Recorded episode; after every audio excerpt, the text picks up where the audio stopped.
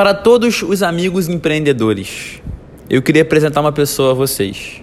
Mas antes, algumas ponderações. Ela nunca vai te deixar em paz. Vai te cobrar todos os dias. Muitas vezes vai te sabotar, te impedir de dormir. Outras vezes vai te impedir, inclusive, de ser feliz. Você gostaria de conhecer essa pessoa? Imagino que não. Você gostaria de trabalhar para essa pessoa? Acho que também não. A má notícia, essa pessoa é você, que não sai do próprio pé, que não se parabeniza por conquistas, que não reconhece os passos dados até hoje. Aposto que um dos motivos pelos quais você decidiu empreender foi ser o seu próprio chefe. De que adianta se você é o pior chefe que já teve? Ou algum outro já te cobrou tanto?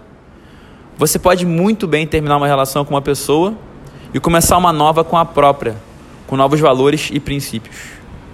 Então, demita-se hoje do seu ex-chefe, a sua versão anterior e inferior, e comece hoje mesmo a trabalhar para um eu evoluído, um novo chefe que entende que trabalhar mais não é trabalhar melhor e que sabe que errar não é o contrário de acertar, mas sim uma etapa no caminho do acerto. Pare de ser o seu pior chefe e se torne o seu maior motivador.